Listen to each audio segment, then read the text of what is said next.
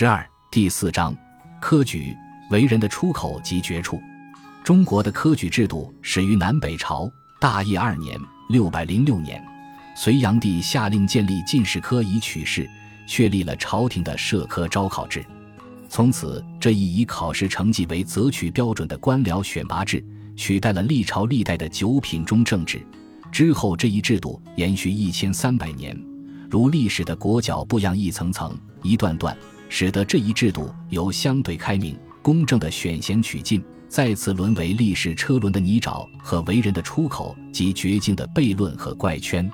到了明清后，除却读书和科举，其他各行各业均被歧视和挤压。所以在当时社会上，万人牵马，各种贤才青年至死都拥挤在这一路上，自然在这唯一为人的出口和命运的独道上，产生着各种难以想象的腐败和倾轧。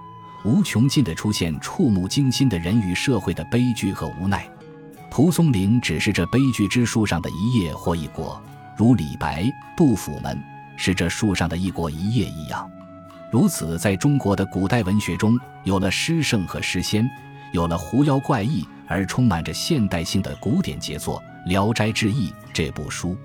在《聊斋志异》这座近五百个故事组成的历史、社会、官体。民间书生、女子、政商、耕农、祭业、盐贩、战争、灾难和狐妖、志怪等无所不齐、无所不有的真正包罗万象的文学馆，占据主展大厅最佳高位的，自然是狐狸、书生和鬼怪。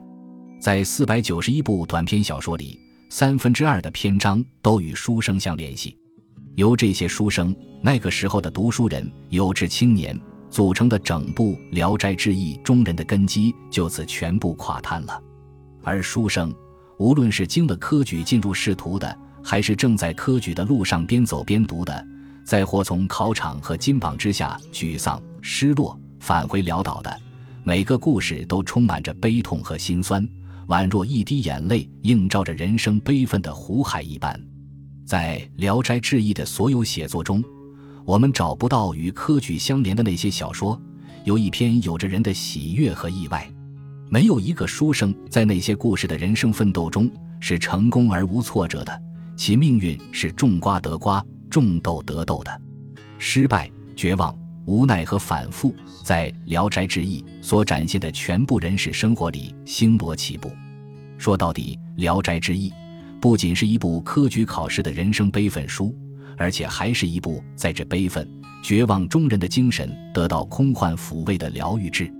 从现实的悲愤、绝望到空幻中获取和微笑，这个过程让人想到阿 Q 的精神胜利法。阿 Q 正传是和《聊斋志异》毫无瓜葛的现代之杰作，可《聊斋志异》让我们看到了精神胜利法，并非起自鲁镇和鲁迅，而是源自早已有之的中国固有的文化和书生。就从空幻中得到精神抚慰这一点，《聊斋志异》可谓是一部集大成的浩瀚杰作了。在超过三百篇与书生、科举相关的小说里，贾凤志并非最是悲愤之典例，然在科举、人生与幻想这一点，却来得最为讽刺、虚幻和象征，几乎是所有科举幻念小说中最为纲举目张之代表，是所有科举幻念写作中的基柱和按钮。贾书生是甘肃东部平凉人，才华出众，名清一时。然却在科举考试中屡考屡败，屡败屡考。这时他遇到了仙人郎秀才，告诉他，他之所以屡考屡败，是因为他天赋神才，文章写得华彩光芒。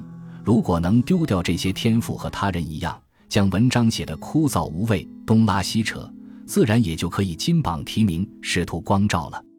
而贾先生苦读半生。哪里会信这样的胡言乱语？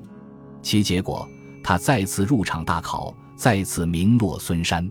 在命运的七折八弯后，他想起了郎秀才的谆谆教诲，开始将信将疑起来了。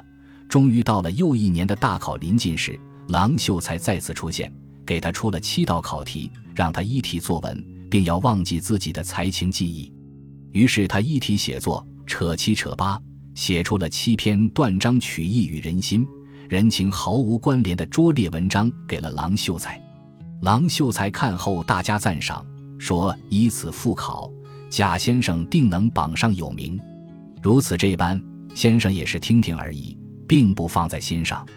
到这儿，最奇妙的事情发生了：贾生一时科举，进入乡试之场后，竟然脑子里一片空白，除了他为郎秀才写的七篇狗屎文章还在记忆里，其余所有的才情记忆都在头脑中删略不见了。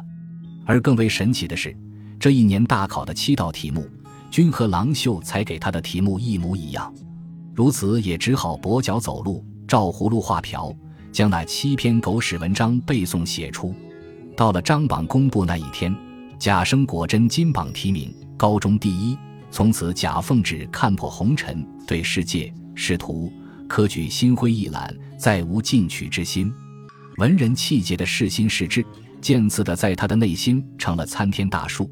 于是他决定要上山隐居，过陶渊明式的隐居生活，采菊东篱下，悠然见南山，再也不与现实为伍，成为现实的奴隶和蚁虫。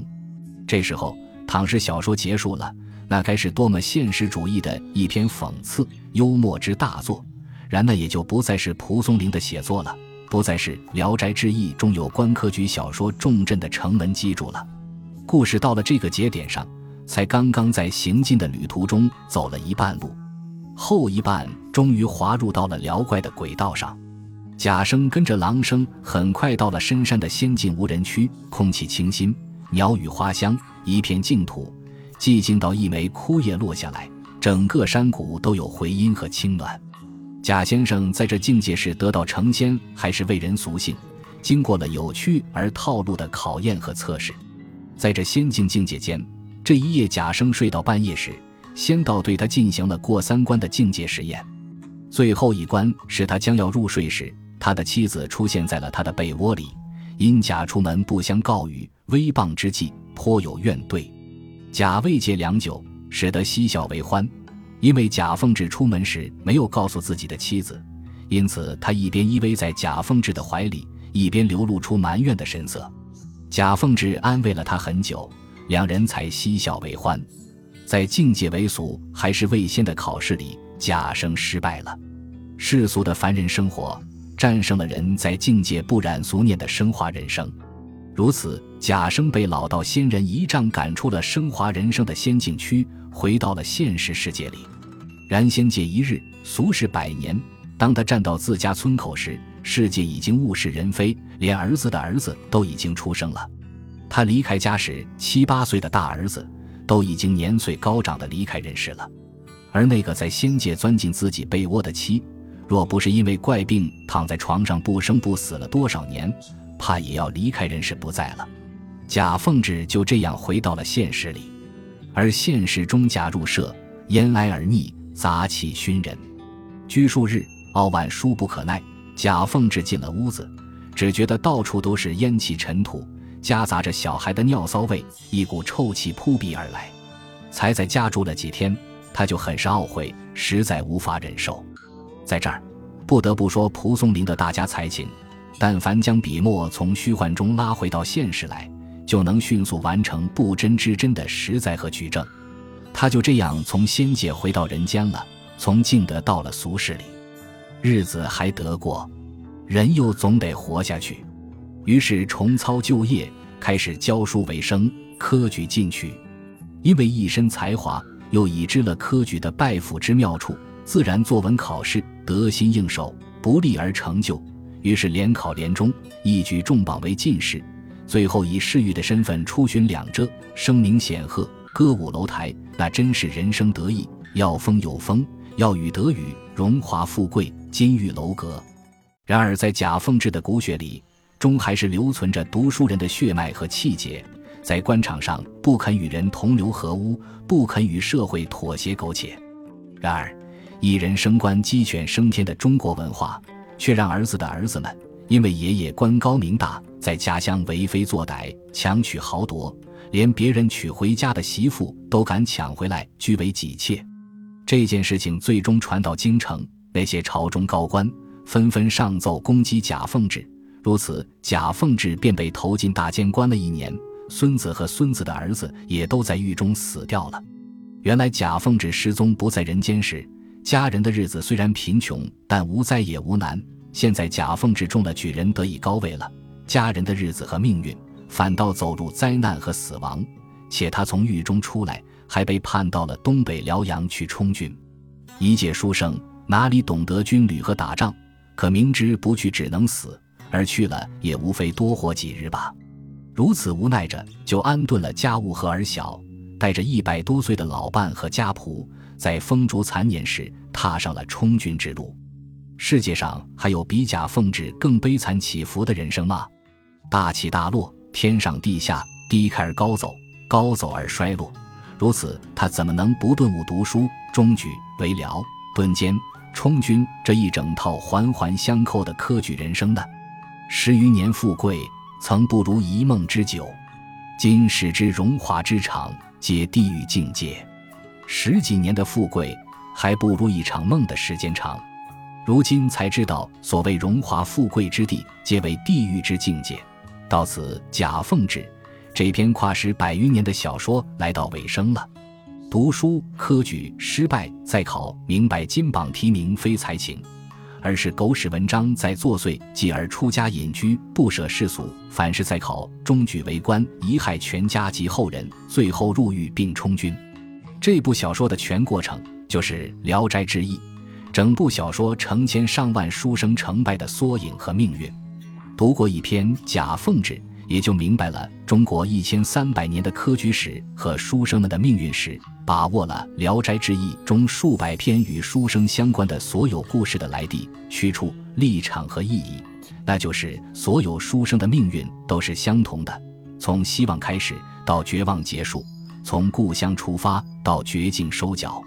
如一定要说不同之处时，无非是贾凤旨比别人更明白人间的所有荣华之场地。皆为人世之地狱，而在其他的科举小说中，如叶生、素秋、静听、胡四娘、司文郎、王子安、考必思、席方平等，那些书生一生都把绝望当希望，将绝境当作难与觅的福祉，努力着，奋斗不息着。明悟没有到来，希望还在脚下；而当明悟到来后，绝境便在眼前了。本集播放完毕，感谢您的收听，喜欢请订阅加关注，主页有更多精彩内容。